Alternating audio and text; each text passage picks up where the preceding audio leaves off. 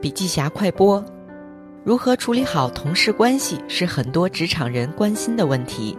经常听朋友和同事说，办公室政治太复杂，同事关系难处理，上级不赏识你，刁难你；平级呢给你使绊子，不配合；下级干活不利索，没狼性等等。这种抱怨听多了，那么问题来了：如果人人都在抱怨，那么问题到底出在哪儿呢？问题到底出在谁的身上？如何处理好同事关系是一个人际关系的大学问，也有一些起码的可操作的心法。比如对上级呢，要学会换位思考，学会沟通，并找到上级喜欢的沟通方法，帮助上级主动把事情想到上级前面。